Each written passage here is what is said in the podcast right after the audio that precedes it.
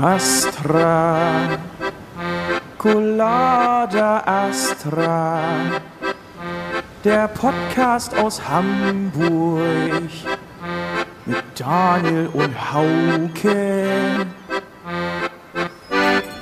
Astra, Colada Astra, mit Hödmann und Horeis, die Nummer eins. Da warte ich ja noch, dass Daniel Höhtmann auch irgendwann so eine geile Uhr hat. Auf gar keinen Fall. Daniel Hüttmann wird nie eine Uhr haben, weil Daniel Hüttmann noch nie eine Uhr hatte. Also Kid, hatte, hatte Kid. Schon Casio-mäßig als Kind, aber ich kann nichts um die Arme haben. Ich finde das ganz schlimm. Auch so Bänder oder so ein Quatsch. Ich wollte eigentlich immer eine Swatch, aber die waren immer zu teuer, weil die so geile bunte Farben hatten und weil die eine geile Werbung hatten, die mich immer angesprochen hat. Swatch war auch eine der wenigen erwachsenen Marken, die halt im Kinderprogramm Werbung machen durften, Weil die so bunt waren. weil die so bunt waren. Das ist eine gute Überleitung, denn meine Damen und Herren, Boys and Girls and everyone in between, wir haben Folge 174. Es ist der 20.07.2023. Wir sind mitten in den Sommerferien drin. Es ist ähm, das Sommerferien-Spaßprogramm. Kennst du das noch? Hast du das nicht gesehen auf dem ZDF? Das hieß aber anders. Das hieß äh, nicht das Sommerferien-Spaßprogramm, das hieß ähm, ah, schwierig. Achtung, jetzt kommt ein Karton. Nee, das war Wom. noch was anderes. Das, war Spaß am Dienstag. Das war Spaß am Dienstag, genau. Aber wie hieß das denn im Sommer immer? Das fing immer um äh, 14 Uhr an und ging bis 17 Uhr, glaube ich. Oder bis 16 Uhr, zwei Stunden, glaube ich. Wahrscheinlich. Und so ein Michael Schanze war dabei, glaube ich, auch irgendwie Ah, Moderator. Kinder in irgendeinem Europapark haben irgendwelche lustigen Sachen gespielt, Ja. konnten dabei irgendwelche lustigen Kassettenrekorder gewinnen und zwischendurch lief der eine oder andere witziger 80er Humor.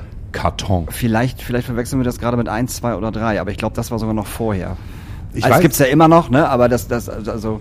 Ich kann mich daran erinnern, dass ich hab immer äh, um, um diese Uhrzeit dann Fury gesehen habe. Weil Oh, Fury, in Schwarz-Weiß natürlich. Fury ne? in Selbstverständlich. Schwarz-Weiß. Und Lassie in Schwarz-Weiß gab's nämlich auch, kam auch eigentlich immer danach. Oder davor, da bin ich mir gerade nicht mehr so sicher. Und dann die Wochenshow in Schwarz-Weiß. Und dann die Wochen schon. Aber bei, bei Lassie war das ja auch so geil, ne? Der ist ja immer irgendwie angekommen, irgendjemand ist, ist irgendwo in so einem Bergstollen gefallen, so. Das hat Lassie ja gesehen, dann ist er zu seinem, zu seinem kleinen äh, Jungen äh, gerannt, hat dreimal gebellt und er so, oh Lassie, was ist denn los? Oh, drei Leute sind im Bergstollen eingebrochen, lass uns da mal hingehen. Weißt du, irgendwie konnte dieser Hund immer super gut mit seinem kleinen Jungen kommunizieren und die wusste immer sofort, was los war. Flipper haben wir vergessen. Flipper. Flipper gab's auch, aber das war schon wieder in, in Farbe. Aber war das nicht bei Flipper auch so, dass halt äh, Flipper irgendetwas gesehen hat und äh, die Person, die auf Flipper aufgepasst hat, gesagt hat, Flipper, ehrlich, Ja, die wirklich, konnten alle, Taucher, alle, die alle damit kommunizieren. So. Also bei, bei Mr. Ed war es einfacher, der konnte einfach reden. A horse is a horse, Horse, of horse, course, of horse. Da, da, da, da, da, da, da, da, Mega da. gut, Mr. Ed war super. Ah, da schwelgen wir wieder in unseren alten Erinnerungen. Aber wenn wir dabei sind, in alten Erinnerungen zu schwelgen, wir haben vor zwei Wochen eine Podcast-Folge aufgenommen, wo sich Daniel Höhtmann lauthals über eine Partei beschwert hat, die jetzt, wollen wir mal sagen, im Volksmund nur 20 Prozent äh, bekommt, Die nur 20% Partei. die nur ein Fünftel von Deutschland Partei, ähm, AfD. Und ähm, da haben wir, also du hast Blut gespuckt und ich weiß nicht, ob wir darüber gesprochen haben, über ähm, das Verhalten der AfD und der AfD-WählerInnen auf dem Dorf. Irgendwie äh, gab es da so eine, Nee, wir sind darauf gekommen, weil die AfD ein Plakat hatte, äh, wo ein Kind vorne drauf war und dann ein äh, Transmensch hinten dran, der aussah wie Captain Jack Sparrow von Fluch der Karibik, also ganz schlimm einfach. Und der nach dem Kind gegriffen hat und dann stand unten, also oben AfD Schnickschnack und unten stand dann Hände weg von unseren Kindern. So sind wir da drauf gekommen. die Hexen von Eastwick. ja, genau, die Hexen von Eastwick. Ein ganz, ganz schlimmes Plakat. Genau. Und dann habe ich drüber nachgedacht und habe am ähm, vor einem Monat war ja von Rock City das Krach und Getöse. Und da habe ich einen wunderbaren Menschen, wie immer, kennengelernt und Das gesagt, Witzige ist, ich kannte ihn sogar schon. wie, du kanntest ihn schon. Von Bildern.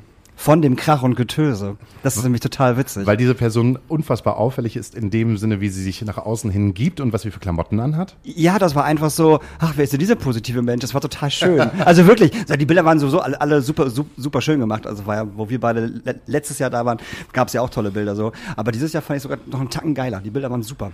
Wir Also haben wirklich. Heute zu Gast Andreas Seibert Wusso. Ich wollte gerade Seifert sagen. Passiert häufig. Was, dass man dich Seifert nennt? Seifert, Siebert, alles Mögliche. Hast du einen Spitznamen? Nennt man dich Andi? Nicht mehr, Gott sei Dank. Nein. So, zack, erste Frage, gleich in die Nesseln gesetzt. Andreas ist cool Ja, oder, Andreas oder ist cool. äh, Dr. Dr. Wusso? Dr. Dr. Wusso finde ich ja großartig, ne? Also, Professor Brinkmann, auf gar keinen Fall. die Schwarzwaldklinik. Also ich habe dich kennengelernt und ich habe ja schon gesagt, du bist erstmal ein äh, wahnsinnig auffälliger Mensch, weil du erstmal da bist und du bist erstmal positiv und du bist erstmal so, ey Mann, wer bist du? Was machst du? Voll schön hier zu sein. Und so habe ich dich irgendwie kennengelernt, Auch auf dem Krach und Getöse. auch auf dem Okay. Krach und Getöse Festival und ich weiß gar nicht, ob ich dir angedroht habe, dich in den Podcast einzuladen oder ja, habe ich habe ich gemacht, ne? Hast du ja. Stimmt. Das ist halt immer so, wenn man den einen oder anderen Sekt getrunken habe, da bin ich immer so voller Naja, ich Elan habe und ja hab, Insta-Stories von dir gesehen, da hattest du auf jeden Fall den einen oder anderen Sekt auf oder auch das eine oder andere Getränk. Du warst wieder sehr wuselig. Wir haben uns darüber unterhalten und zwar, du bist ja kein Hamburger an sich. Richtig. Du bist jetzt gerade aufs Umland gezogen, ins Umland, in den Speckgürtel von Hamburg und kommst eigentlich aus dem fernen Aus Konstanz am Bodensee. aus Konstanz. Voll Konstanz. schön. Wie lange hast du da gewohnt? Ähm, ich habe da meine ganze Kindheit verbracht. Ähm, in einem kleinen Dörfchen, 500 Einwohner in der Nähe von der Insel Mainau. Ähm, bis ich 19 war, in einem Hotel-Restaurant. Und dann sind wir, eigentlich war mir klar nach dem Abi, ich muss so schnell wie möglich weg von zu Hause irgendwie. Warum? weil ich eine ganz, ganz, ganz tolle Familie habe, was sich total doof anhört. Aber ähm, meine ganz tolle Familie, die kommt halt sehr häufig unangemeldet zu Besuch. Meine ganzen Tanten waren immer da, Onkels, Cousins, Cousinen. Und ich wollte irgendwann mal ein bisschen alleine sein. Und dann bin ich, Ist so ein bisschen wie bei, fällt mir, Entschuldigung, das kann ich so sagen, wie bei äh, äh, The Fast and the Furious mit der Family. We are all family. Jeder kriegt ein Corona in die Hand und dann muss erstmal das Barbecue aufgestellt Ja. werden. so, meine Mutter hat die Rache bekommen, heimlich zu heiraten. Und als sie aus dem Urlaub wiederkam, saß die komplette Familie im Garten und hat schon gegrillt und gewartet. Ist nicht wahr? ja, so ist das bei uns. Und dann bin ich dann nach München gezogen, hab versucht zu studieren, war aber ein, Fehlgriff. Informatik war nicht so geil, habe ich nach zwei Wochen gemerkt. Und bin dann nach Göttingen und von Göttingen dann meinen Mann kennengelernt vor 23 Jahren. Du bist schon so lange mit deinem Mann zusammen. Ja, 23 Jahre sind wir zusammen. Und der hat schon in Hamburg gelebt und ähm, nach zwei Jahren Fernbeziehung bin ich zu ihm nach Meckelfeld gezogen. Von da haben wir in einer Einzimmerwohnung gewohnt, 30 Quadratmeter oder 32 Quadratmeter. Wow. Wenn man da alleine sein wollte, konnte man auf die Toilette. Das war's dann auch. Aber wir hatten ja nichts damals. Wir hatten ja damals nichts, genau. Doch, wir hatten einen Nazi im Erdgeschoss. Den hatten wir. Hat er sich sehr gefreut, dass ihr, da- dass ihr dort gewohnt habt? Äh, der hat schöne Musik gespielt, ähm, hat auch Katzenbabys äh, getötet, also er war ganz durch. Was? Ja, und immer wenn die Polizei gerufen wurde, äh, war kurz bevor die Polizei da war, alles ruhig und still. Ja, also klar. der wurde immer vorgewarnt irgendwie. War sehr seltsam.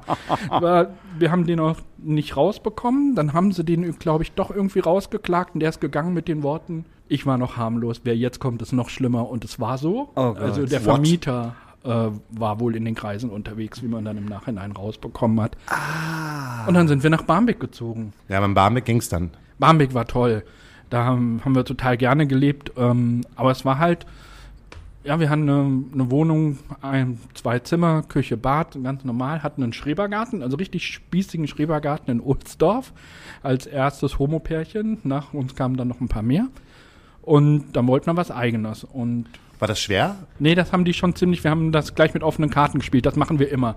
Weil wir, ähm, ich bin schon, also seitdem ich denken kann, oder seitdem ich mich geoutet habe, damals mit 16, das ist für mich kein Grund, mich zu verstecken. Ich bin, wie ich bin. Und wer mich so mag, der mag mich. Wer mich so nicht mag, fuck off. Und äh, steht auch auf meinem Hinterkopf. Also der kann mir, ich gerade schon gesehen. der kann mir gestohlen bleiben. Ja, tätowiert. wurde- Tätowiert auf dem Ich Hinterkopf, schreibe mir das genau. jeden Morgen.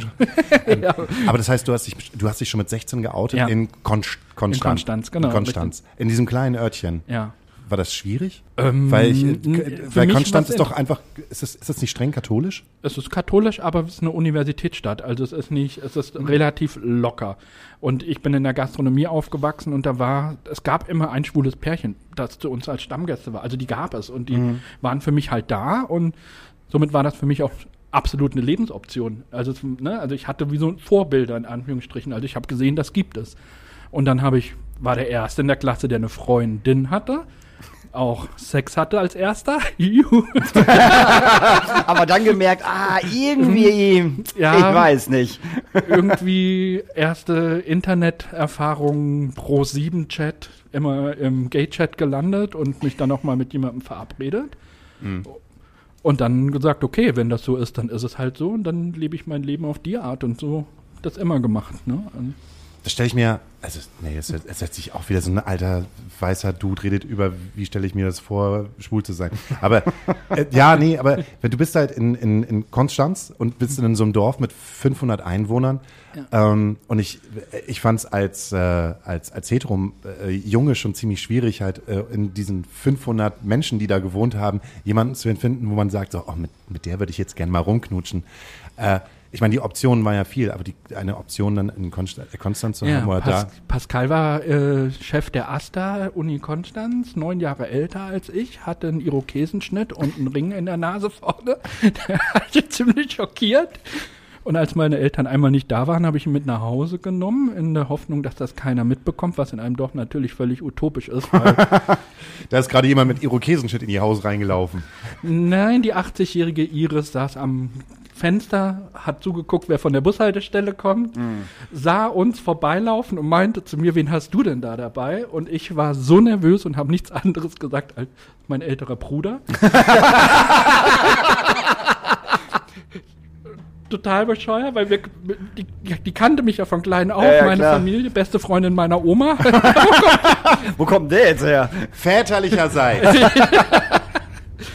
Äh, hat aber komischerweise funktioniert. Also es gab kein Getratsche hinterher und ich weiß nicht warum, aber Und für deine Eltern war es auch cool, weil du ja schon gesagt hast, dass eine, eine wahnsinnig herzliche Ja. und, und liebevolle Familie hat. also mütterlicherseits war das klar, es ist, es ist immer erstmal ein Schock. Man selber braucht selber seine Zeit, bis man sich das eingesteht, die einen schneller, die anderen weniger und dann outet man sich bei seinen Eltern und meint, hey, die müssen das innerhalb von Sekunden kapieren und toll finden. Dabei müssen die da auch erstmal mit klarkommen, weil denen ihre Lebensvorstellung für ihr Kind ist ja auch meistens eine andere. Und meine Mutter hat angefangen zu heulen, hat gesagt, jetzt fängst du an in Frauenklamotten, ich bekomme keine Enkelkinder und du kriegst AIDS. Das waren die ersten drei Sachen, die ich an den Kopf geworfen bekomme. Und dann, wir sagen es aber deinem Vater nicht. So. Und meine Eltern waren dann eh in Trennung und dann war das völlig in Ordnung. Mit meinem Papa den Kontakt ein bisschen abgebrochen. Der wurde dann wieder besser. Jetzt ist er wieder weg, aber aus anderen Gründen. Und von dem Zeitpunkt an, ich konnte One-Night-Stands mit nach Hause bringen. Meine Mutter hat die morgens mit dem Kaffee versorgt, wie, wie, wie jeden anderen. Also es war völlig in Ordnung. Das waren die frühen 90er, oder? Ähm, das war 96. 96. 97, ja. Also du bist Baujahr 80, oder? Exakt. Okay.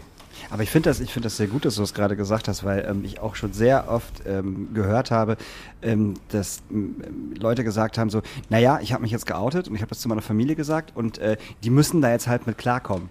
Und ähm, ja, klar, müssen die damit klarkommen, Mhm. aber ich finde es voll gut, dass du gesagt hast, dass es, dass es für die auch erstmal in Anführungsstrichen ein Schock ist. So, Absolut, Ne? Und ja. ich finde, äh, ne, also wenn ich mir jetzt vorstellen würde, ich hätte einen Sohn, ähm, Gott sei es gedankt, habe ich keine Kinder, aber und der wird sagen irgendwie so, ey Papa, ich bin schwul, dann würde ich auch erst denken so, fuck. Und jetzt nicht, jetzt nicht, weil er schwul ist, sondern einfach so, du wirst es schwer haben. Genau, mein warum Lieber. macht es sich das genau, Kind so schwer? Genau, warum, das wäre mein einziger, das wäre mein einziges Ding, was ich im Kopf hätte. Alles andere, vollkommen scheißegal, weißt du? Ja. So, aber, Alter, du machst es dir richtig schwer, Mann. Bist du darauf vorbereitet? Hast du darauf Bock so? Aber ich, ich finde, das aber zu sagen, du machst es dir richtig schwer, impliziert ja, du hast ja die Wahl, es irgendwie anders zu gestalten, aber du hast ja nicht Nein, die nein, Wahl. die Wahl hast du natürlich So, sondern ähm, vielleicht ist es dann, ich, ich weiß genau, was du damit Ja, ja. meinst, aber nur um das so ein bisschen, bisschen äh, aufzukrempeln, ähm, einfach zu sagen, hier in diesem Dorf homosexuell zu sein oder gleichgeschlechtliche Liebe zu haben, das wird Arbeit. lustigerweise war mein Kindermädchen, die ähm, ne- eine aus dem Dorf, die von, liebenvoll, von allen immer liebevoll die Hexe genannt wurde, Tex, warum auch immer, ähm, Doris, ähm, die war lesbisch und, den, und das wusste auch alle und äh, im Dorf und ihre Schwester auch, also total, total spannend. Also das war bei uns, das war im Dorf nicht so dramatisch. Es war, also klar war es nicht super geil, aber es war im Dorf echt kein großes Thema. Aber es wird nicht so oft darüber geredet im Dorf. Durch einen anderen Gast, den wir hier in unserem Podcast hatten und meine Mutter das gehört hat, kam dann so im Vorbeigehen mal raus, ja, ich hätte ja niemals gedacht, dass diese Person das und das und das macht. Äh, wir sind ja früher auch auf Helgoland gewesen und äh, äh, Punkt, Punkt, Punkt, äh, einer der besten Freunde deines Vaters, da hat ja auch niemand drüber geredet und war so, was? Da, der ist, ah, okay, ich verstehe, warum, aber warum hat da niemand drüber gesprochen? So, Totgeschwiegen Das wird totgeschwiegen einfach. Und so, und so ähnlich wurde ich bei meinem Vater geoutet. Also bei dem durfte ich das ja nicht sagen. Meiner Oma durfte ich es leider auch nicht sagen, was ich sehr bereue, weil ich glaube, sie wusste es eh und sie hat auch meinen Mann gekannt. Also insofern äh, ein bisschen, bisschen, es war schade, weil sie halt eben nicht mehr lebt. Aber meinem Vater, bei meinem Vater wurde ich geoutet von einem Arbeitskollegen von ihm, der mich mit meinem damaligen Freund Händchen haltend in der Schwulendisco gesehen hat. Es hat sich nie jemand die Frage gestellt, was dieser Typ da Ich gemacht wollte hat. gerade sagen, was hat denn der Typ da gemacht? Recherche? Ja, der hatte Familie, Frau, Ja, ja. also Ja, ja. bis heute weiß man nicht, was dieser Typ da gemacht hat. Aber er hat mich auf jeden Fall verpfiffen. Geil. Richtig gut. Aber mein, mein Vater hatte dann auch gleich die Lösung. Der wusste, meine Mutter hat mich verhätschelt und deshalb. Ja, natürlich, ganz klar. Ganz Ja. klar. das ist der Grund gewesen. Selbstverständlich. Obwohl meine Mutter auch den Grund hatte, weil bei meinem Vater in der Familie gibt es Homosexuelle. Also. Entschuldigung, Mama. Ja, und so wird er immer wieder mit Angst und Unwissenheit gespielt. Genau so ist es. Aber ne, das ist jetzt das Dorf der Vergangenheit. Jetzt lebst, lebst du ja im Dorf der Zukunft. Ja, wieder. Und dieses Dorf der Zukunft, ne, wir haben ja gerade ähm, über den Speckgürtel gesprochen, ist York. Kann man, du wohnst in York oder Ich wohnst du wohne kurz in, also ich wohne in Holland-Wielenfleet in der Samtgemeinde Lühe. Mhm. Das ist kurz Let das letzte Dorf vor Stade.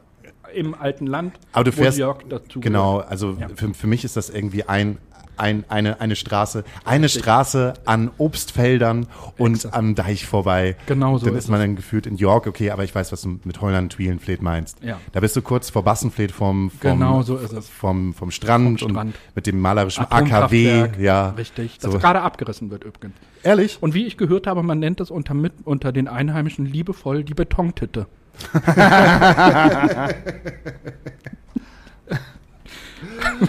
Darf man das sagen? Das, ja klar, wir, wir, haben, wir haben schon seit der ersten Folge haben wir so ein Explicit drauf. Das heißt, wir können, wir können hier reden, wie wir wollen. Ob das dann Leute gut finden oder nicht, das müssen sie dann äh, irgendwie herausfinden. Aber ähm, für mich ist halt gerade dieser, dieser Ort oder auch dieses, also ich muss da längs fahren, um meine Familie zu besuchen. Mhm. Und gerade wenn es darum geht, dass Wahlen sind, egal welche Wahlen, sind AfD-Plakate am Start. Und Ja. die, äh, es, so, es fühlt sich so komisch an, dass du, du fährst so 20 Minuten aus Hamburg raus und verlässt diese linke Glocke und dann bist du auf einmal auf der Landstraße und du siehst halt die, die AfD-Plakate, die normalerweise 15 Meter hochhängen. ja, und die, die nicht länger als, als 15 Minuten irgendwo hängen würden hier in Hamburg. Also ich habe hab hier auch in Hamburg so Situationen gesehen, wo ein älterer Opa, der mit einem Rollator unterwegs gewesen ist, ähm, in Hammerbrook halt einfach alles gegeben hat, um so ein AfD-Plakat runterzureißen und kaputt zu treten, um dann mit seinem Rollator halt weiterzufahren mit so einem genüsslichen Lächeln. So. Und das haben wir damals als Kids äh, äh, auch gemacht ähm, und äh, zwar nicht bei der AfD, sondern bei der NPD. Äh, die NPD-Plakate wurden aufgehängt und wir sind unterwegs gewesen und wurden teilweise halt auch einkassiert, haben richtig Stress bekommen, weil das ist ja Sachbeschädigung in dem Genau. Sinne. Ähm, aber in York und auf dem Weg äh, nach Stade hin dürfen sie irgendwie hängen bleiben, habe ich das Gefühl. Da bleiben die auch sehr häufig hängen. In spannender Weise in Holland-Wielenfleet nicht so sehr. Da werden die irgendwie zusammengeklappt des Nächtens. Der äh, Holland-Wielenfleet scheint auch etwas stabiler zu sein, weil sobald wir über den Deich laufen, steht da ähm, gleich AKAP auf, draufgesprüht auf dem Boden. Und sobald es weg ist, ist es wieder da. Und ähm, ähm, ich weiß, ich bin's nicht. Versprochen. ähm, ich weiß auch also wirklich nicht, wer es ist, aber wir haben da so einen kleinen Skatepark auch. Also äh, da sind sehr Ja. stabile Jugendliche wohl unterwegs, finde ich ganz cool. Aber die gibt es und es gibt halt eine Dame, die im Nachbardorf lebt, die auch im Rat sitzt. Ähm, die echt unterirdisch ist, die hat sich schon eingeklagt in Gemeindehäuser, um da ihre irgendwelche komischen AfD-Sitzungen veranstalten zu können und hat auch Recht bekommen, weil man es ihr nicht verbieten konnte. Aber da stehen dann halt auch mittlerweile 20 Leute davor, so. Die Omas gegen rechts sind ganz vorne mit dabei aus Stade und Buxtehude. und der Bürgermeister, Oberbürgermeister versorgt die Demonstranten mit Kuchen. Also das dann auch über Instagram. Also da gibt es sehr viel Gegenwehr, aber und die Dame wurde auch schon mit der Polizei aus Ratssitzungen rausgeholt, weil sie sich geweigert hat, einen Mundschutz zu tragen zum Beispiel und lauter solche Sachen. Man macht sich über die so ein bisschen lustig. Ja, aber sie wird ja trotzdem immer wieder gewählt, offensichtlich. Ja. Und wie man, man weiß ja nicht, wer wie wählt, aber das ist halt das, was man als Gerücht immer so hört, dass es halt oft die Alteingesessenen sind. Wie lange wohnt ihr schon in New York? Wir wohnen da jetzt zweieinhalb Jahre. Oder Holland Spielfeld, sorry. Ne? Macht also, nichts. Also Sind zweieinhalb Jahre. zweieinhalb Jahre sind das ja. Also ihr seid in Corona umgezogen. wir sind während Corona dahin gezogen, genau. Kannten gar nichts, konnten auch nichts angucken, weil zu Anfangszeiten sogar der Deich gesperrt war, wenn man da nicht spazieren durfte während Corona. Aber für uns war es ein super Start da. Und wir haben halt gleich alles geklärt, eingezogen, Regenbogenfahne gehisst, damit keine äh, Fragen, damit es keine Fragen gibt. Ähm, Du musst es dir aber so vorstellen, Daniel, wenn du, ich weiß nicht, wie oft du da längs fährst, ne? Es ist ja wirklich so, dass äh, im Prinzip jedes zweite Haus dann einen Fahnenmast Ja. hat. Ja, ja, Ja. Wo man, weiß. wo man Ja. halt auch mal gerne die HSV-Flagge oder die FC Bayern-Flagge oder auch mal eine Deutschland-Flagge, je nachdem, wer gerade beim Fußball. sehr viel Deutschlandflaggen. Sehr viel Deutschland. Zum Teil auch die umgedrehte Deutschlandflagge, Ja. was ja bedeutet, dass der Belgien. Reichsbürger, Entschuldigung. das ist ein Reichsbürgerzeichen Ja. äh, ist. Die gibt es auch relativ. Das wusste ich noch gar nicht. Mhm. Umgedrehte Deutschlandflagge. Umgedreht ist Ja. Reichsbürger. Mhm. Sehr schön ist dann auch so ein bisschen der Fahnenkrieg in Anführungsstrichen. Sobald die HSV-Fahne beim Nachbarn hängt, hängt die St. Pauli-Flagge beim anderen. Auch, auch sehr schön. Es gibt sogar ein Haus, was komplett HSV-mäßig angemalt ist. Das habe ich schon mal gesehen. Das, das, ist das, ist das, Kurz vor Bassenfleet am Strand. das habe ich nämlich schon mal gesehen. also Barmbek zu verlassen. Und ich, ich, ich glaube, ähm, auch jetzt gerade in Hamburg hat man sich doch als Mensch äh, aus der LG, LGBTQ-Szene relativ wohl gefühlt, weil äh, so fühle ich mich ja halt. Also ich fühle, äh, dass hier die linke Glocke sehr weit aufgespannt ist und dass man weniger ähm, sich Gedanken machen muss äh, über seine Sexualität und wie sie nach außen scheint, als jetzt zum Beispiel auf dem Dorf. Also war das damals ein Thema für euch, dass äh, als ihr dahin gezogen seid, dass jemand gesagt hat, ey, du ist jetzt aber vielleicht kommt, äh, also problematisch, weil es halt, weil es halt wirklich wieder dieses Dorfding ist. Also wir haben uns da gar keine Gedanken drum gemacht, weil wir, weil es uns nicht interessiert. Also wir, wir sind halt, wirken beide halt nach offen, nach außen super offen. Wir bekommen oft zu hören, man sieht es euch ja auch nicht an, was ich total doof finde. sowas. was soll man mir denn ansehen? so, äh. ähm, aber ähm, nee, das war bei uns wirklich überhaupt kein Problem. Es war in erster Linie war es echt eine finanzielle Entscheidung, was eigenes zu suchen. Mit, wir wollten absolut keine Eigentumswohnung haben, weil dann hast du irgendeinen Idiot drüber oder drunter, die kriegst du nicht weg. Kam für uns nicht in Frage. Selbe mit dem Reihenhaus, da hast du einen Vollidiot daneben. Vollidiot in daneben. ähm, auch das kann man gendern. nee, und da haben wir halt immer weiter rausgeguckt und dann kam Dorf und dann dachte okay, ich komme vom Dorf, Daniel kommt aus Thüringen, ist auch auf dem Dorf aufgewachsen. Warum nicht? Gehen wir wieder zurück. Aber es ist schon speziell. Also, dann läufst du mit dem Hund am Anfang Gassi, dann triffst du eine Nachbarin zum ersten Mal, die erzählt dir ganz genau, wann deine Handwerker da waren, was bei euch im Haus alles gemacht wurde, weil die alles beobachtet haben. Ah, ihr habt aber ganz schön Maler reingelassen, das hat aber Geld gekostet. So, also, also die, die wissen alles. Aber kennt ihr denn schon unseren Friseur, der ist auch schwul? Nein. und die Blumen, und der, der Blumenladen hat der auch mit seinem Mann. Ja. Wir sind jetzt nicht so, wir kennen uns nicht alle untereinander. Meine gängige Antwort ist dann sehr gerne, wenn ich gut drauf bin, beschreib mir seinen Penis, dann kann ich es dir vielleicht sagen, ob wir uns kennen. Aber das kann dann schon auch ziemlich schocken. ja. Aber wir sind halt nie versteckt. Nee, ihr seid nicht nur versteckt, sondern ihr versucht es dem Ganzen halt auch entgegenzuwirken. Genau. Wir sind, wir reden, wir, wenn jemand erzählt und ganz normal das Wort seine Frau mit ins Gespräch bringt, kommt bei mir ganz normal das Wort mein Mann ins Gespräch. Und das, das mache ich nicht, um pro, zu provozieren, sondern einfach, um zu zeigen, dass das völlig normal ist. Und so möchte ich es halt irgendwann. Ich möchte nicht keine Toleranz haben, ich möchte von niemandem toleriert werden. Ich will, dass es einfach keinen mehr interessiert. Irgendwann. Ja. Das wäre mein großer Traum. Ich glaube, da gehört noch sehr viel Aufklärung. Und ich freue mich, wenn ich Menschen kennenlerne, die dann sagen, hey, ist das erste Mal, dass ich jemand Schwules kennenlerne. Und du bist ja total nett. Also mich freut das dann, ne? sodass die dann eine positive Erfahrung haben. Das wollte ich mir nicht vorstellen, wie kann man denn noch nie einen Schwulen getroffen haben oder eine Lesbe oder irgendwas dazwischen. Aber Das macht die Zeit. ja, Also ich habe, also es macht wirklich die Zeit. Erst als ich in Hamburg gewesen bin, war ich vollkommen, nee, abgehärtet ist auch Scheiß. Ab, das ist auch ein Scheißwort. Erstmal dran, also was, wie heißt das nochmal? Ähm, wenn man mit etwas äh, noch nicht in Berührung gekommen ist, aber man ähm, macht sich Ideen und man macht sich Gedanken und wie rede ich und wie gehe ich mit jemandem um oder wie bin ich. Also ich war äh, Sensibilisiert? ja sensibilisiert. So Hamburg hat mich erst dafür sensibilisiert und auch obwohl ich ähm, lange Zeit irgendwie in einer äh, in Anführungsstrichen linken Indie-Disco gearbeitet habe und wir halt immer gegen rechts waren, äh, ist erst der Part gekommen, wo man sich halt ähm, mit dieser LGBTQ-Szene auseinandergesetzt hat, erst hier in Hamburg passiert. Gerade weil, ne, du hast ja gerade Gastro-Szene gesagt, weil viele damals in der Gastro-Szene ähm, ähm, schwul oder lesbisch gewesen sind oder, oder ähm, Kolleginnen oder Kollegen halt auch transgender waren und man mit denen abends dann halt noch feiern gegangen ist, man ist dann irgendwie in der Wunderbar gelandet und dann war das irgendwie alles gar kein Thema mehr. Aber ich weiß noch, dass es für mich am Anfang auch immer noch dieses Hui, jetzt bin ich ja in der Wunderbar, was passiert jetzt wohl so? Sondern es ähm, ist komisch, also es ist komisch gewesen und deshalb hat mir Hamburg halt sehr geholfen, ähm, weg von den Ideen zu kommen. Also, weil irgendjemand hat immer eine Idee, wie das vielleicht sein könnte. Deshalb ist es ja, ist es ja auch ganz süß, wenn, wenn so eine alte Frau dann mal fragt, so, ja, kennt, ke- kennen Sie denn den, den Friseur hier? Der ist doch auch schwul. Ja, aber Ideen sind ja auch immer gleich Schubladen und in die Schubladen will ich mich heute auch nicht stecken lassen. Das mache ich auch ganz bewusst. Also ich breche dann auch, auch gerne mal, mal aus und halte auch bei uns auf dem Dorf. Dann beim Drachengetöse Award hatte ich auch zum Beispiel ja Nagellack drauf. Ähm, das habe ich im Dorf noch nie gehabt, aber habe es dann trotzdem bleiben lassen und ähm, es hat sich überhaupt keiner dafür interessiert. Es kam sogar einmal, ach, der Verkäufer bei Rewe in Steinkirchen, der hat ja auch immer Nagellack drauf. Ne? So, das, also es war ich habe es, glaube ich, schlimmer im Kopf vor. Also meine Idee war, glaube ich, schlimmer, was dabei rauskommen wird, als es im Endeffekt dann nachher wirklich war. Also es ist da, es ist echt nicht so dramatisch.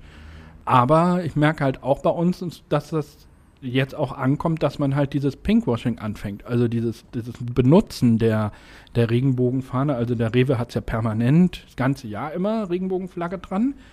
Aber wir hatten jetzt einen Vorfall bei uns. Zum Pride Month wurde in der Samtgemeinde die Regenbogenflagge gehisst. Zusammen richtig cool mit, mit, mit, dem, mit dem Stadtlogo.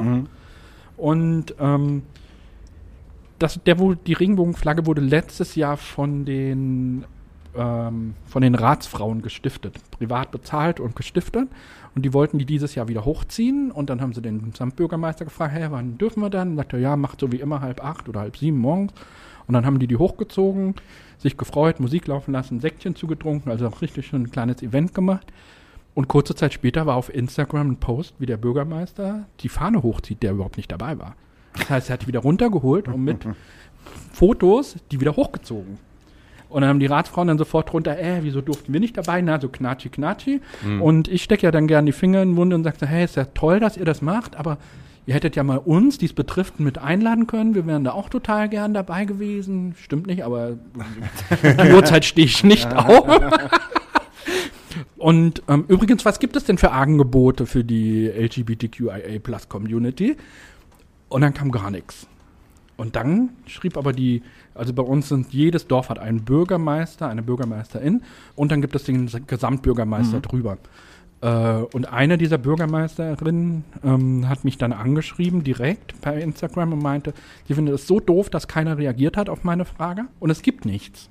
Aber die wollten mal was ins Leben rufen und die hatten so eine Idee, so ein Infoabend, weil sehr viele ältere Herrschaften überhaupt nicht kapiert haben, wieso diese bloselige Regenbogenflagge da hochgezogen wurde. Und auch gar nicht wissen, was die bedeutet. Und wenn man etwas nicht weiß, wird man unsicher. Unsicherheit führt zu Angst und Angst führt zu Hass. Das kennen, ne? Und dann, ähm, dem wollte sie entgegenwirken und hat gefragt, ob wir nicht einen Infoabend machen, ob ich nicht Bock hätte, da zu reden. Und den haben wir jetzt echt ins Leben gerufen und haben demnächst in Steinkirchen einen Infoabend, wo ich über die queere Kultur und die Geschichte rede und alles erkläre. Hoffen kommen da auch ganz viele. Und dann kommt noch der Chef von Pro Familia Stade dazu, der noch über Beratungsmöglichkeiten und so spricht. Und so wollen wir halt echt, so wollen wir halt den Leuten da ähm, einfach Aufklärung und denen zeigen, hey, wir sind da, es ist normal, ganz normal und stellt uns einfach eure Fragen. Was wollt ihr wissen? Ein bisschen habe ich Angst vor manchen Fragen, aber Vor was hast du denn Angst? meine Arbeitskollegin früher, die hatte eine kleine äh, Tochter, die war neun Jahre alt. Die kannte meinen Mann und mich auch nur als Paar und die war immer sehr interessiert an Sexualität. Und die fragte damals irgendwann, ihr zwei seid doch zusammen? Sag ich, ja. Ihr liebt euch, ja. Habt ihr auch Sex? Und ich so, oh Gott im Himmel. Bitte, bitte lass sie jetzt nicht fragen, wie. Und dann hat dieses Kind gerattert und guckt mich dann nur völlig irritiert an und meinte, ich glaube, ich finde das eklig. und, und davor, also das ist halt irgendwie echt so Fragen, die zu sehr äh, zu intim werden. Zu Endeffekt. intim wären und dass vielleicht diese eine Dame dabei sein könnte. Diese AfD-Dame. Ich Einfach nur, um da zu sein. weil die Bekü- bekannt dafür ist zu stänkern. Und deswegen wurde auch schon der Termin so gelegt, weil man weiß, Dass sie nicht kann. nee, dass der Polizei, dass der Dorfscheriff an diesem Tag seine Spätschicht hat und auch in der Nähe und greifbar ist. Ah, okay. Das wurde im Vorfeld schon mit eingeplant. Krass, ne? Das ist wirklich krass, ja. Also, also mich hat das total erschrocken, also erschreckt, Ja, ja. erschrocken, als sie das. Dann- Ja, dann machen wir das äh, an einem Dienstag oder Donnerstag, weil da hat der, der Dorfscheriff äh, ist dann lange da und der kann dann auch schnell rüber, wenn was wäre. Und okay. Was soll denn passieren? Der Aufmarsch der Alten. Ja, die, die hat wohl manchmal ihre Schergen dabei, hat man so gehört. Aber ich, ach, ich würde sie mit Liebe rauswerfen. Ich wollte gerade sagen, mit Liebe und Applaus und Glitzer hinterherwerfen. einfach mit Argumenten totschmeißen. So, Ach, dann der Argumente braucht die kommt. gar nicht mehr. Ich nehme Glitzer und sage, hoffentlich wird dein nächstes Kind schwul. weißt du, wie alt diese Frau ist? Ist sie schon älter oder ist ja, sie? ich würde mal schätzen, von den Fotos her Mitte 50. Okay. Okay, da wird sie nicht ihr eigenes Enkelkind haben. Muss ich das Enkelkind verwünschen. Ja. Darf man auch nicht, ne? Aber Nee, darf man nicht. Also Dann hast du nämlich wieder diese, dieses Plakat, Ja. wovon Daniel am Anfang gesprochen Genau. hat. Ja, ja, Scheiße, genau, das stimmt. wollen wir nicht. So sind wir nicht. Jetzt, So holen, sind jetzt, holen, jetzt holen die Homosexuellen unsere Kinder weg. Jetzt Ja. ist alles vorbei. Erst die Transmenschen, jetzt die Homosexuellen. Was kommt als nächstes? Was kommt als Fragt die nächstes? AfD dann. Hast du Angst vor der AfD und vor der AfD, wie sie sein könnte in zwei Jahren, ist glaube ich wieder Bundestagswahl. Macht dir das Gedanken? Also, Also ganz ehrlich, mein Mann und ich haben vor kurzem, nachdem der, dieser Landrat da gewählt wurde, das erste Mal nicht aus Spaß, sondern völlig ernsthaft darüber geredet, wo wir hinziehen würden, wenn die besonders stark werden, ähm, die AfD. Und wir haben eben nicht überlegt, ob, sondern wohin. Also der, der Schritt, überhaupt wegzugehen, der war völlig klar. Echt und jetzt? Das macht, ja. Krass. Und das macht mir schon Angst. Natürlich, weil ich will hier nicht weg. Ich will auch aus dem Dorf nicht weg. dann sind sie wieder da, die Ideen und wie Ja. sie sein könnten. Weil das ist ja gar nicht so abwegig. Ich meine, äh, also so wie die Umfragewerte halt gerade sind und dann hast du halt so einen Typen wie Merz, der noch am Start ist und der jetzt noch sagt, mit der AfD würden wir niemals koalieren. Ah, Ja. aber dann äh, Denselben Sprecher hat, dieselben Argumente benutzt. und dann die Cla Claudia Pechstein da eine Ja, Polizeiuniform hinstellt und, und sagt, das war eine famose Rede. Naja, Ja. ich sag ja, ich hab's ja gesagt, die CDU muss wieder rechts werden. Sie machen die ersten Schritte, Hauke. Ob ich, ob ich das jetzt gut finde oder nicht, ist vollkommen scheißegal. Aber die CDU versucht gerade wieder, so zu werden, wie sie mal war. So.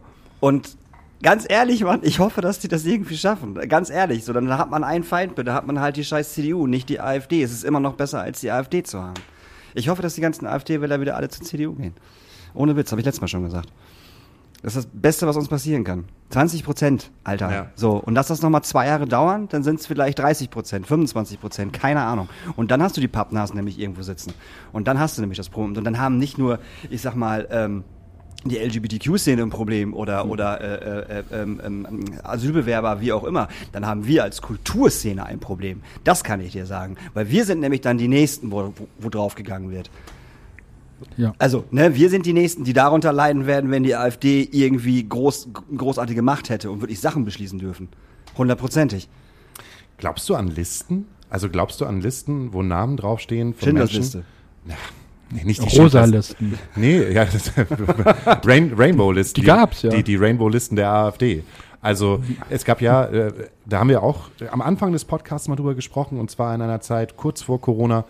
Ähm, und zwar wurden ähm, Lehrer, die sich AfD-kritisch geäußert haben, Auf konnte, dieser Homepage. konnte, man, konnte man eintragen auf einer Homepage und diese Namen wurden gesammelt. Genau. Ähm, und ich glaube nicht, dass diese Listen dann irgendwo ja an einem Schuhkarton verbummelt worden sind, sondern die sind, die sind immer noch irgendwo Klar. gut geschützt auf Natürlich. mehreren Festplatten. Und äh, ich selber werde auf so einer so- solchen Liste stehen und selber habe halt auch Angst davor, dass die AfD irgendwann so mächtig wird und mit der CDU koalieren, äh, also koalieren kann. Was ist mit denen denn los? Keine Ahnung. Was, warum gucken die denn hier so rein? Weil wir so hübsch sind. Weiß ich auch nicht. Das, ist ja, das liegt daran, dass ich heute die Fenster geputzt habe. Jetzt können die alle wieder reingucken. Er hätte es mal nicht gemacht, vorher war es besser. oh Mann. Aber nämlich, wo du das halt sagst mit dem, mit dem, äh, wir haben ernsthaft darüber nachgedacht, wo würden wir hinziehen? Und äh, der Gedanke ist mir des Öfteren äh, auch schon hochgekommen. Scheiße, in welches Land würdest du eigentlich gehen, wenn die AfD irgendwann so mächtig ist, dass die halt regieren darf? Weil ich selber auch davor Angst habe. Dass mein Name irgendwo aufploppt und äh, ähm, weiß ich nicht äh, ich nicht mehr arbeiten gehen darf und ich nicht mehr zum Beispiel unterrichten darf. Aber hätte die AfD so viel Macht? Also nicht mal, nicht mal die CDU oder die SPD kann sowas machen. Also, Weil wenn man in die Geschichte guckt, dann weiß man ja, dass, dass solche Sachen ja, durchaus okay, möglich sind. Möglich ne? sind, auf jeden Fall, safe. Aber das glaube ich halt nicht, dass es so weit kommen würde. Das glaube ich irgendwie nicht. Ich hoffe das Hoffentlich. zumindest nicht. Mm. Aber ich würde auf gar keinen Fall wegziehen, Mann. Safe nicht. Mm-mm. Also wahrscheinlich würde ich wahrscheinlich würde ich aus dem 500 Seelendorf wegziehen, wenn ich der einzige Mensch wäre, der dort äh, SPD oder Grüne wählen würde und sonst wären es halt 499 Leute, die AfD wählen würden. Dann würde ich dann würde ich wahrscheinlich wegziehen. Aber ähm, aus so einer Großstadt auf keinen Fall. Definitiv nicht. Nee, das glaube ich nicht. Hast du nicht mal ähm, für Rockspots, für die arbeitest du jetzt ja gerade, ne? Music Spot. Ah, Music Spots, nicht Mhm. Rockspots, sorry. Für Music Spots arbeitest du und ähm, du hast äh, du hast einen Artikel geschrieben Ich habe einen Artikel geschrieben über ähm, queere Musikgeschichte. und auch. Musikgeschichte ähm, seit den 20er Jahren. Genau, Ich, ne? eines der ersten schwulen Lieder aus den 20er Jahren, das Lila Lied, genau. Also damals waren wir nämlich schon so weit, wie wir heute sind, würde ich fast sagen. Also es gibt auch jetzt gerade eine ganz interessante neue Netflix-Doku, Eldorado heißt die.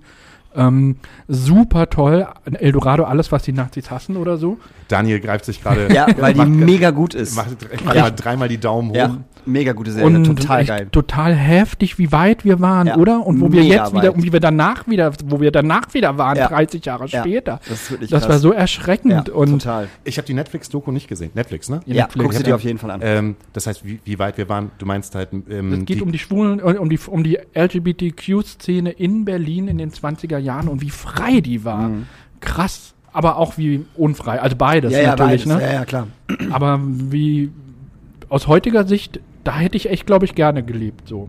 Also Musst Wenn du ich- immer Angst irgendwie haben, ne? dass, dass die Polizei nicht reinkommt und alle irgendwie wegmobbt sozusagen, ne? Aber aber die äh, waren ja selber da. die, die meisten waren ja selber da, genau. Inklusive äh, das der war schon Nazis. krass, auf jeden Fall. Äh, muss ich mir das vorstellen, wie ähm, äh, im Hellen ist alles sehr äh, zugeknöpft und wir tun so, als wenn gar nichts wäre und wenn, äh, wenn die Wortsteine hochgeklappt werden und die, die Clubs aufgehen, äh, ist da das äh, frivole, fri, fri, frivole Swing- und Partyleben? Also nicht da konnte Swingerleben, sondern dieses, dieses, dieses Swing, Jazz und Partyleben? Zum Teil ja, aber es gab auch Leute, die da halt Connections getroffen haben. Da gab es auch schon die ersten Transsexuellen, die oder Transidenten, ähm, weil es ist ja nicht sexuell, Transident, die ähm, sich haben angleichen lassen. Da gab es die ersten OPs schon. Was? Ja, total spannend. Guck dir die Doku an, Alter. Und das war lebensgefährlich. So eine OP damals. Okay. Von, von Mann zu Frau. Und dann kamen die Nazis. Und dann gab es es ja auch noch, nur halt sehr, sehr versteckt. Ja. Also sehr, sehr, sehr, sehr, sehr, sehr versteckt, weil sonst halt tatsächlich ja tot. Also jetzt nicht irgendwie so, wir sperren euch ein. Das war dann ja tatsächlich tot oder ab, ab ins Konzen- Konzentrationslager. Das war nochmal eine andere Nummer. Ja.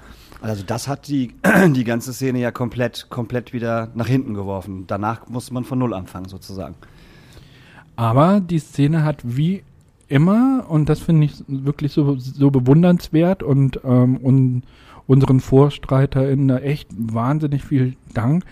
Ähm, sind alle sehr, oder nicht alle, aber sehr mutig und wir haben, wir, sag ich, sag, ich mach echt wir, wir haben die Gabe, negative und böse Sachen ins Positive zu wandeln. Um, das Zeichen für Schwule in den KZs war ein rosa Winkel. Das hat man nach, nach dem Krieg als Erkennungszeichen in der Szene genutzt, um zu zeigen, hier, ich gehöre dazu. Der rosa Winkel, das rosa Dreieck ist ein Erkennungszeichen ähm, für Schwule sehr lange gewesen, auch heute noch. Und ähm, das finde ich toll, sowas dann umzudrehen und zu sagen, ich mache aus einer Beleidigung wie dieser rosa Winkel oder dem Wort schwul überhaupt etwas Positives. Ich bezeichne mich selber so und deswegen kannst du mich damit nicht mehr beleidigen. Und das finde ich ähm, was ganz Mächtiges und das, das ins Positive und nicht in Hass umzuwandeln, das finde ich toll. Und so möchte ich auch sein. Also ich möchte immer alles ins Gute. Wann, wann fühlst du dich beleidigt? Ich glaube, ich fühle mich beleidigt, wenn ich nicht so anerkannt werde, wie ich bin. Ich fühle mich beleidigt, wenn mich jemand nicht mag. Das ist ganz doof. Also deswegen, ich bin noch ein bisschen in Therapie, aber das sollte, glaube ich, jeder mal sein. Das ist ganz vernünftig. Ähm, ich komme sehr schwer damit zurecht, wenn mich Menschen nicht mögen aus unerklärlichen Gründen. Also wenn jetzt irgendjemand sagt, ich mag dich einfach nicht, dann komme ich damit überhaupt nicht klar. Dann du bin keine ich auch Begründung beleidigt. bekommst, warum das so ist. Genau. Mhm. Genau, wenn jetzt jemand sagt, ich komme damit nicht klar, weil du mir zu bunt bist, zu dick bist, zu tätowiert bist, zu schwul bist, dann ist das was anderes. Damit kann ich umgehen. Aber ansonsten, wenn es ungerechte Sachen sind, wenn es irgendwie ungerechte oder Lügen sind, wenn irgendjemand sagt, da hast du was, was verbrochen oder so, ne, oder was, was halt nicht stimmt, dann, das betrifft mich richtig. Ganz komisch. oder nicht komisch. Nee, eher nicht komisch. Ich glaube, wenn mir jemand sagen würde, so, ey, ich mag dich nicht, und die fragt so, was ist denn das Problem? Und die Person würde sagen, so, nee, pff, gibt, also es gibt keinen Find ich Grund. einfach scheiße. Würde ich erst, genau, würde ich erstmal sagen, so, okay, alles klar, fick dich so und wird halt gehen, aber in meinem Kopf wird es halt rattern. Und sehr, warum? Es muss doch irgendwie einen Grund geben. Also irgendeinen Scheißgrund muss es doch geben, safe. So. Weil wenn ich irgendjemanden nicht mag, dann habe ich einen Grund. Ich, hab, ich, hab, ich kann niemanden nicht leiden und habe keinen Grund dafür. So, das gibt's einfach nicht. Und darum verstehe ich dieses, ich mag dich nicht, ja, warum nicht? Ja, ich habe keinen Grund so. Bist du dumm? So, es muss doch irgendwie einen scheiß Grund dafür geben, dass du mich nicht magst. Lern mich erstmal kennen und dann kannst du immer noch sagen, ja, dass ich wollte gerade sagen, ja, ja, genau. Ne? Ja, ja. Ich habe einen Podcast, der kommt äh, wöchentlich einmal raus. Hör mal ein bisschen zu und entscheide dann, ob du mich magst oder ob du mich nicht magst. Das wäre vielleicht genau das Falsche. Vielleicht sollte er sich normal mit mir unterhalten. Das ist ja von allen Menschen so. Ich glaube, jeder von uns möchte geliebt werden. Am, am besten halt von ganz vielen und äh, mit offenen Armen halt kommen und ähm, empfangen werden. Und ist, deshalb äh, ist es für mich vollkommen in Ordnung ähm, zu sagen, äh, ich habe da ein Problem mit, wenn Menschen mich auch ohne Grund nicht mögen. Ähm, ich finde es dann halt aber noch, auch um auf dieses Thema äh, irgendwie mal eine Brücke zu schlagen. Für mich ist das so, so strange zu sagen, ich mag dich auf deiner Grund, auf, auf, aufgrund deiner Sexualität nicht.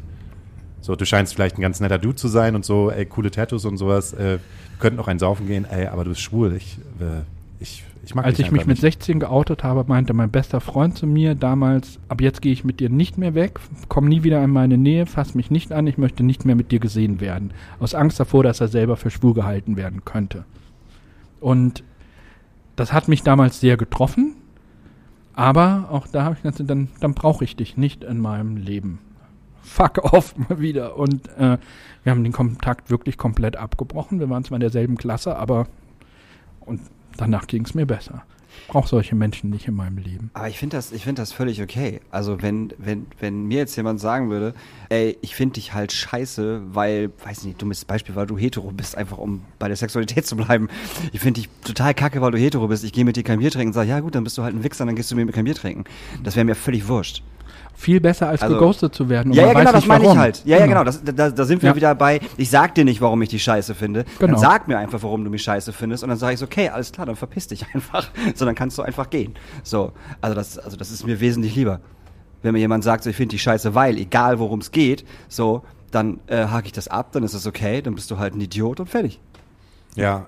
Also, finde ich. Finde ich auch, aber wenn man bedenkt, wenn man halt irgendwie gerade in der Pubertät ist, ähm, seine Sexualität für sich ja. halt herausgefunden hat, dass man auch in dem Moment, scheiße, ich bin auf dem Dorf, ich merke gerade, ich bin schwul, ich habe einen guten Freund, der will kein Wort mehr mit mir reden, weil ich ehrlich zu mir selber bin und sage, ich bin schwul, und ich das auf irgendwie meine eigene Pubertät so zurückmünze und einfach denke, wahrscheinlich wäre ich damals genauso gewesen. Wahrscheinlich, ähm, weil wir hatten halt äh, damals eine Person in der 10. Klasse, die sich geoutet hat und ich habe sofort das Gefühl gehabt, ich muss mich von ihr distanzieren. Nicht, weil ich persönlich ein Problem mit ihr hatte, sondern weil das ganze Umfeld damit ein Problem hatte. Echt? Ja, voll. Weil, Ja, ich ich mein, fand, ey, ja, weil der Fußballverein halt, in dem ich gespielt habe, da ein derbes Problem hatte, alles sowieso mega männlich ausgelegt gewesen ist, äh, jeder in der Pubertät halt gerade damit zu kämpfen hatte, seine drei, Scha drei, drei Schamhaare, äh, Schamhaare irgendwie äh, vorzuzeigen und zu sagen, hallo, ich hab, ich, ich bin in der Pubertät, ich, ich kann, kann jetzt schon vögeln. Alle waren halt so, so ähm, ultra männlich drauf, so, hey, jetzt muss doch auch bald irgendwie mal äh, Gebumst ge gebumst werden, so. Und ähm, Hatte ich als erster. Ja. Nochmal zu erwähnen. Mit einer Frau. Mit einer Mit Frau. einer Frau. So. Petra. Aber mit, mit 15, mit 15 äh, wäre das, wär das wahrscheinlich genauso passiert. Aber wir hatten auch niemals, wenn ich mich daran zurückerinnere, niemals eine Situation, dass im Klassenraum in Sexualkunde oder in irgendeiner Form über dieses Thema gesprochen wurde. Bei uns auch nicht. Doch, bei uns schon. Auf Ja? Jeden, ja, auf jeden Fall. Wir hatten einen sehr, sehr guten äh, äh, Lehrer, der äh, mit uns Sexualkunde gemacht hat tatsächlich. Eine Lehrerin war es, sogar eine Lehrerin. Und äh, die hat äh, jegliches Geschlecht, auch, äh, ähm, ne, man weiß nicht genau, was ich gerade möchte, etc. pp. Alles mit durchgenommen, komplett. Wir So. mussten die drei Seiten im Biologiebuch still durchlesen und das war's. Oh nee, nee, also das war, bei uns, das war bei uns tatsächlich ganz, ganz anders, auf jeden Fall. Obwohl wir, also Emsbüren sehr, sehr CDU-regiertes äh, Ding war, unser, unser Rektor halt äh, früher safe Nazi war, also immer noch Nazi war, aber safe, er war einfach safe Nazi, sagen wir es einfach so. Und halt auch CDU und Yay und keine Ahnung so. Und der hat sich da auch hart gegen gewehrt, gegen diese äh, ähm, Art des Unterrichtens so. Aber ähm, die, äh, ich erinnere mich damals, dass und, und die Eltern von uns allen äh, das gut fanden. Wahrscheinlich auch, weil die sich da nicht darum kümmern mussten. Obwohl meine Eltern mich auch aufgeklärt haben. Ähm, aber äh, die Eltern von uns haben gesagt, so, nee, das ist voll gut, das muss bitte genauso weiterlaufen. Und darum ist das auch so weitergelaufen. Also ich glaube, hätte da keiner was gesagt von den Eltern, dann wäre das auch genau wahrscheinlich die drei Seiten im Biolo Biologiebuch bitte einmal äh, leise durchlesen. Das dauert jetzt ungefähr, weiß ich nicht, 15 Minuten und dann ist das Ding aber auch gegessen. So, dann wisst ihr Bescheid, was ihr machen müsst und was ihr nicht machen müsst. So, also das war tatsächlich ein bisschen anders. Aber in der Schule hatte ich gar keine Probleme. Also wirklich, ich war da auch total geoutet, auch bei den Lehrern, das war relativ schnell klar. Ähm, wirklich, also keinerlei Probleme. Im Religionsunterricht rüben katholisch, katholischen mit einem von einem Pfarrer geleitet, der Religionsunterricht. Ich weiß nicht, wie meine Klassenkameradin Xenia das geschafft hat, aber die hat jede Diskussion auf Homosexualität gebracht. Jede. Keine Ahnung, wie es war. Einfach nur, um zu zeigen, Andreas, ich stehe dir bei, so ungefähr. Und das, das, Schönste war mein, mein äh, Mathe-LK-Lehrer damals, der wollte mir irgendwelche ähm, konvergierenden, keine Ahnung, irgendwas, was da äh, immer näher zu einem Punkt kam. Und ich habe das einfach auf Teufel komm raus nicht kapiert. Und dann meinte er zu mir, Andreas, du musst dir vorstellen, in der Mitte steht eine Prinzessin und du rückst von rechts, links immer näher an die Prinzessin ran, aber du erreichst sie nie. Dann stockte er, guckt mich an und meinte, oh Gott, bei dir ist es ein Prinz, ich weiß. also es war wirklich kein Problem. Also das find, toll. Also ich bin da, kann da nur dankbar sein. Dann war ich im, in Blaskapelle. Ich war nicht im Sportunterricht, sondern ich war in der Blaskapelle. Und selbst da bis heute noch die besten Kontakte hin. Also sagen, ich hab's kann- echt, vielleicht habe ich einfach echt Glück gehabt. Ich wollte gerade sagen, es kann, glaube ich, so und so gehen. Also, Ja. was du gerade sagtest, äh, so von wegen Sportverein und so, also bei uns war es eher so, dass äh, es, es hat, das habe ich auch schon ein paar Mal erzählt, dass es halt so diese Differenz gab äh, zwischen ähm, ähm, den, den Sportlern bei uns, die Fußball gespielt haben, äh, mit denen wir nichts anfangen konnten. Wir waren im Endeffekt die Skater, die Hip-Hop-Leute und die Metal-Leute, die sich alle zusammengetan haben und den ganzen Tag vorm Kiosk scharfe Baguettes gebufft haben.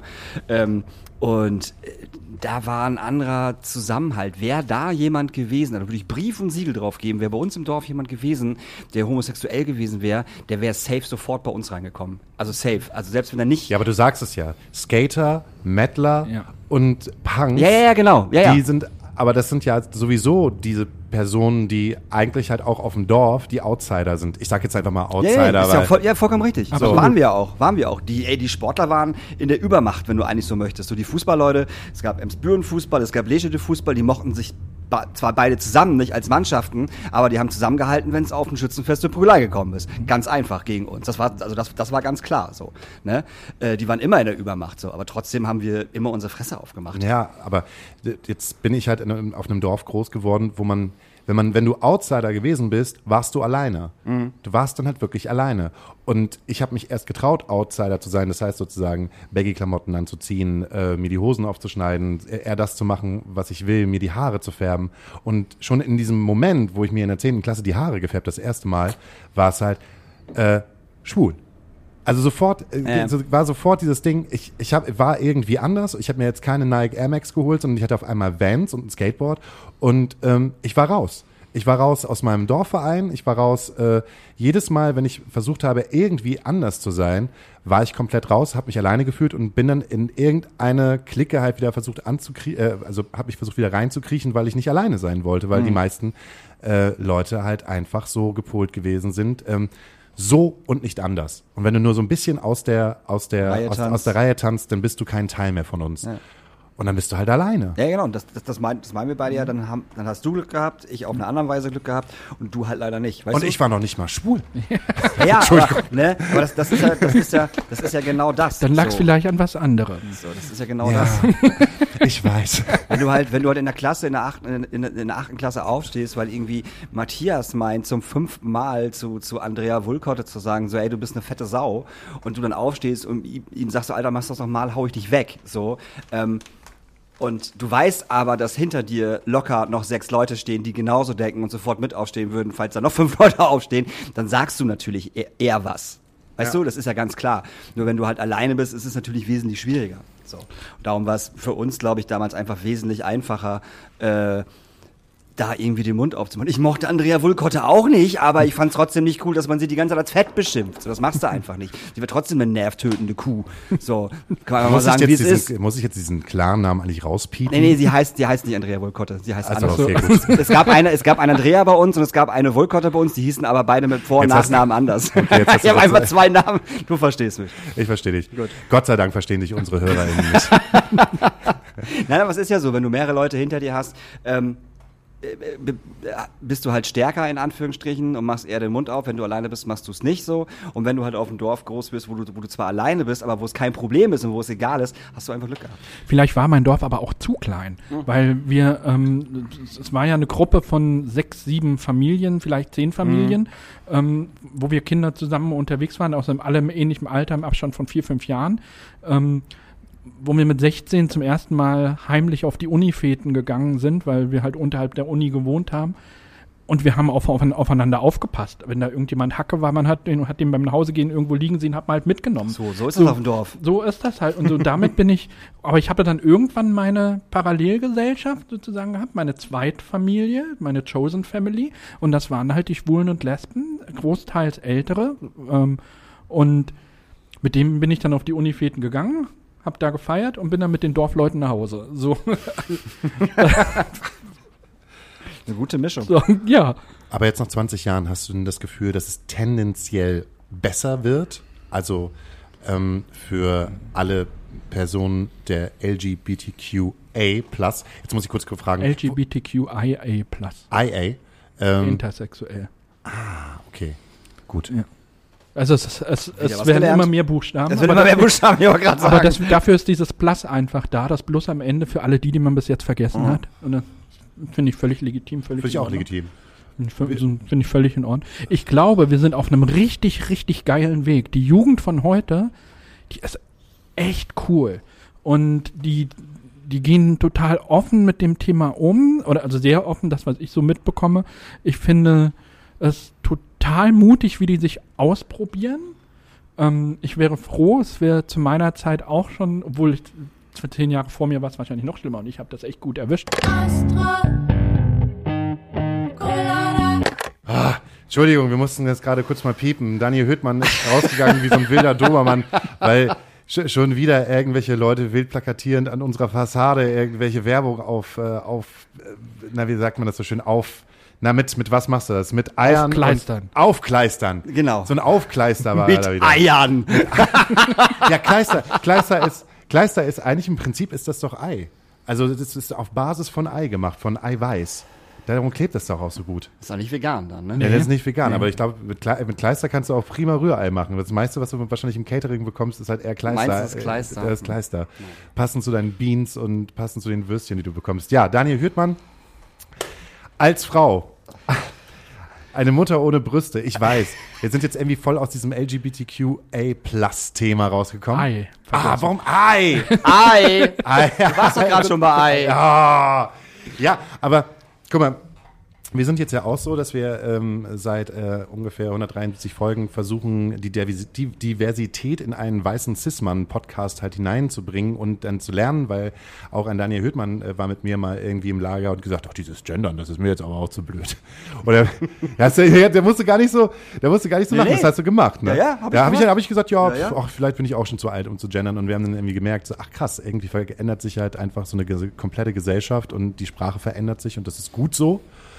Und vielleicht ist es auch gut, ähm, äh, so einen Podcast nicht nur zu halten, dass man seinen besten Skatkumpel von, von, von, früher halt ranholt und ähm, merken einfach, ähm, ähm, das ist cool, obwohl ich, ich trotzdem irgendwie immer noch denke, ähm, ich, ich spreche zu ungenau, ich mache zu wenig, ich bin zu, äh, ich, ich würde gerne mehr können, aber äh, weiß ich nicht, Find, finde nicht die Zeit dazu, will ich nicht sagen. Das hört sich so doof an.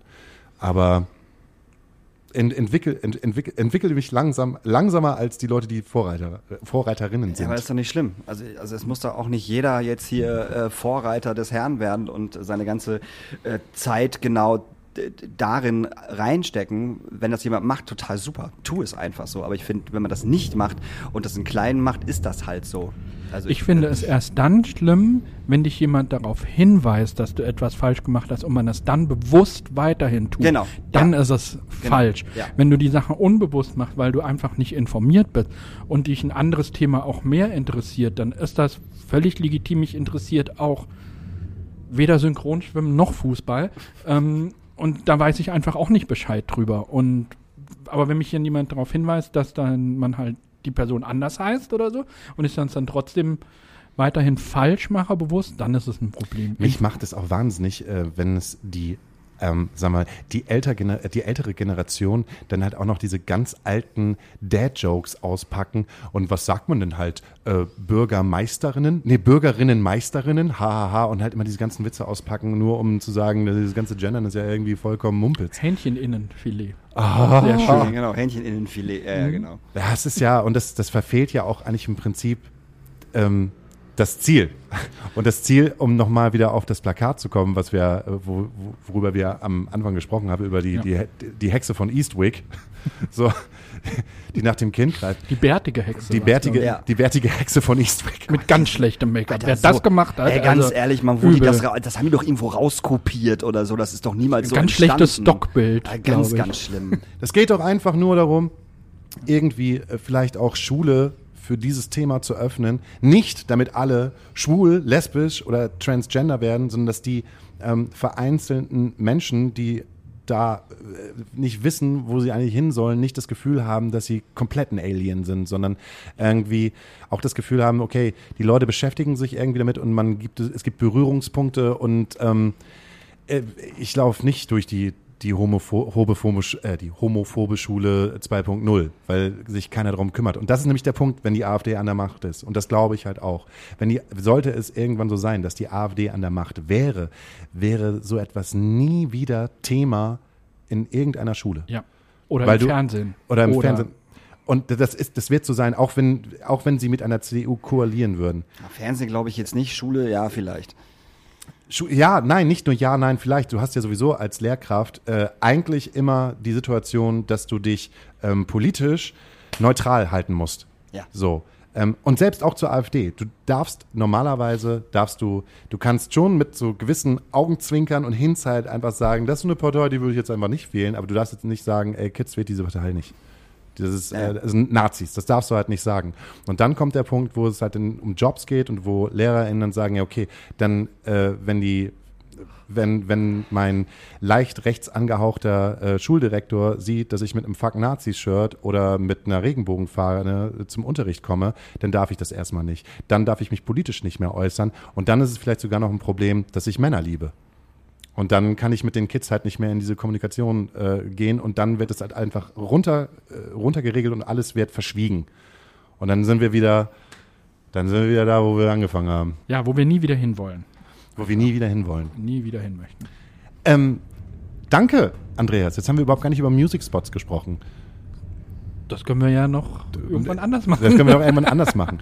Nur kurz, ähm, du schreibst für eine Seite, die heißt Music Spots, die sich mit äh, äh, der Musik Genau, Und- also genau, also hauptberuflich bin ich Kreativdirektor von einer Seifenmanufaktur. Das ist mein Hauptjob mit 70 Prozent und 30 Prozent mache ich noch so ein bisschen, ähm, dass ich für Music Spots als Redakteur arbeite und da mich gerade so ein bisschen einarbeite in die Richtung queere Musik, weil das fehlte auf Music Spots bis jetzt. Ja, es fehlte nicht, das ist falsch, das stimmt nicht. Ähm, ähm, das wurde nie extra ausgewiesen, sondern das war, queere Musik war immer ganz normal mit dabei, queere Musiker, queere Artists, Artists ähm, MusikerInnen ähm, und wir jetzt vielleicht ein bisschen mehr durch mich halt da, dazu kommen, da das nochmal ein bisschen aufzuspalten und be bewusst auch aufzuzeigen hier, es gibt diese Strömung und diese Strömung ist toll und die ist in Hamburg verdammt laut und verdammt stark. Music Spots kann man erreichen unter www.musicspots.de. De. Und ähm, ansonsten, äh, dich kann man finden unter Instagram wahrscheinlich queer durchs Land, weil du Genau. hast ein Profil, was öffentlich ist und äh, was öffentlich halt auch äh, Da poste ich ganz wild über mein Leben. Einfach über was mich interessiert. Äh, ja. Also, dieser Mann ist äh, flauschig, ist interessant, ist äh, herzlich, ähm, äh, will gemocht werden, ähm, hält, äh, hält die Regenbogenflagge hoch in Holland Spielenfleet und ähm, darf sich jetzt auf unsere wundervolle Playlist, die heißt Astra Colada Nachtasyl, äh, den ein oder anderen Song wünschen. Ähm, wenn du auch möchtest, äh, äh, zwei, drei queere Songs, von, von denen man noch nicht so gehört hat. Äh, ich wünsche mir einfach auf, aus reinem Interesse den äh, Song Lila, den du, von dem du gerade gesprochen hast, wenn er denn bei Spotify ist. Das lila Lied. Das ist, lila Lied. Das lila Lied ist auf Spotify und zwar in einer Version von ähm, dieser sch- deutschen Chansonsängerin, ähm, die jetzt immer noch auf, die jetzt auftritt. Die hat das nochmal ähm, rausgebracht und mir fällt jetzt der Name von dieser Dame nicht ein. Ist egal, äh, reichen wir nach. Also das, äh, das gibt es. Aber dann würde ich mir auf jeden Fall wünschen, I Will Survive. Und zwar von Cake. Ja, Beste Version aller Zeiten. beste Version aller Zeiten. Ich habe halt keinen Song. Ist äh, gar kein Problem, weil ich, Ute äh, Lemper. Ute, Mensch, die gute Ute Lemper, die gute Ute Lemper, das lila Lied. Das lila Lied. Ähm, dann I Will Survive von Cake. Und wenn du gerade Cake sagst, fällt mir sofort eine Band ein, die heißt Third Blind. Und was? Ja, einfach ge- genau die gleiche Zeit. Naja, aber wie kommst du von K Achso, gleich, gleiche Zeit, okay. Die gleiche Zeit. Wie komme ich dann halt von Cake, äh, I Will Survive auf eine gute, alte, weiße Cis-Männer-Band, die äh, Musik macht für gute, alte, weiße äh, College-Cis-Männer-Movies, bla bla, ja. Nee, aber die haben einen coolen Song, der heißt Anywhere. Anything. Erster Song der zweiten Platte. Wir haben uns gehört und hören uns nächste Woche mit Daniel Hüttmann. Das ist richtig. Und Hauke Horeis. Und wir bedanken uns ganz herzlich bei Andreas Vielen, vielen Dank. Seibert-Wussow. Sehr gerne. Schön, dass du da warst. Bis nächste Woche. Bis nächste Woche. Tschüss.